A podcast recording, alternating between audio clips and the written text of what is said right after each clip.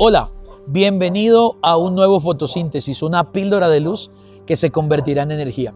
Estamos cerrando esta serie sabios. Hemos pasado un mes de sabiduría a través del estudio de proverbios y nuestros, nuestros pastores nos han dado dichos de sabiduría, enseñanzas de sabiduría y anhelo que en el cierre de esta serie tú y yo podamos salir diciendo, Señor, quiero ser un poco más sabio. Hoy vamos a los últimos capítulos de Proverbios y he querido reunir dos importantes. No, podremos darle toda la, la, amplitud a todo el libro de Proverbios, pero quiero concentrarme en dos, la píldora de hoy y la píldora de mañana. Hoy quiero hablarte de las dos peticiones de Agur.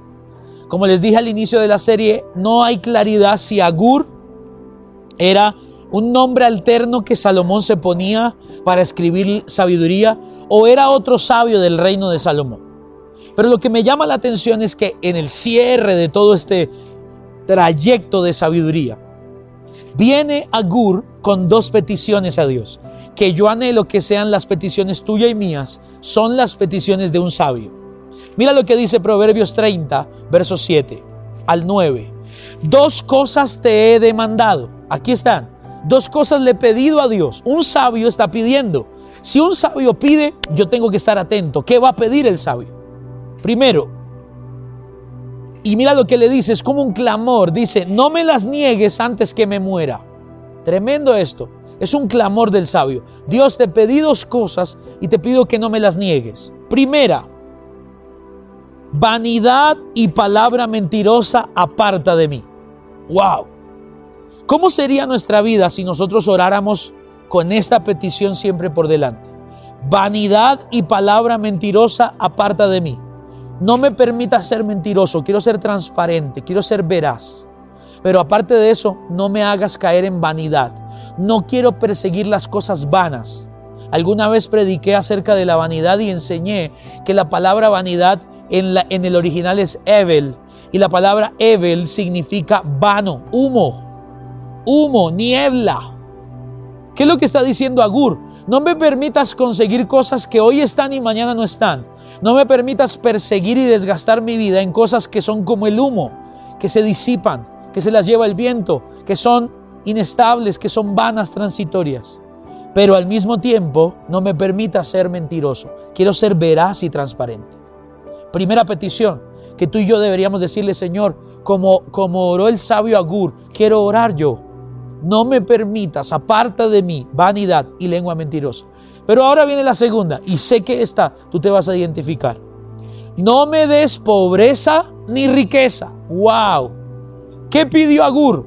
No quiero ser pobre, nadie quiere ser pobre, nadie ama la, nadie quiere pobreza en su vida. No me des pobreza.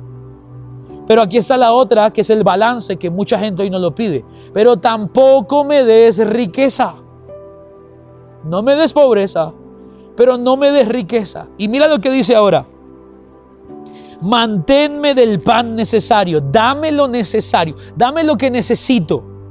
Ni muy poco para ser pobre, ni demasiado para ser rico. ¿Y por qué? Aquí está la razón. No sea que me sacie y te niegue y diga quién es Jehová. Ojo, ¿por qué no quiere ser rico Agur? Porque dice, me puedo llenar tanto de riqueza que un día se me, la riqueza me tape los ojos y se me olvide quién fue el autor de todo. No me des riqueza para no negarte y apartarme de ti.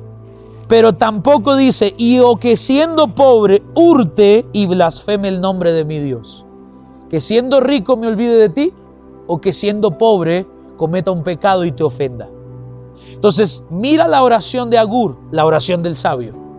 Dos peticiones le ha hecho el sabio y le ha rogado que se las conceda. Número uno, no, no permitas que vanidad y lengua mentirosa se acerquen, apártalas de mí. Y dos, no me des riqueza ni pobreza, dame lo necesario, porque no me quiero olvidar de ti ni negarte, pero tampoco te quiero ofender. Qué sabiduría esta oración de Agur. Y el reto de esta píldora de hoy es que tú y yo podamos levantar esa misma oración para orar como gente sabia. Esta fue la píldora de luz del día de hoy. Nos vemos mañana en un nuevo fotosíntesis.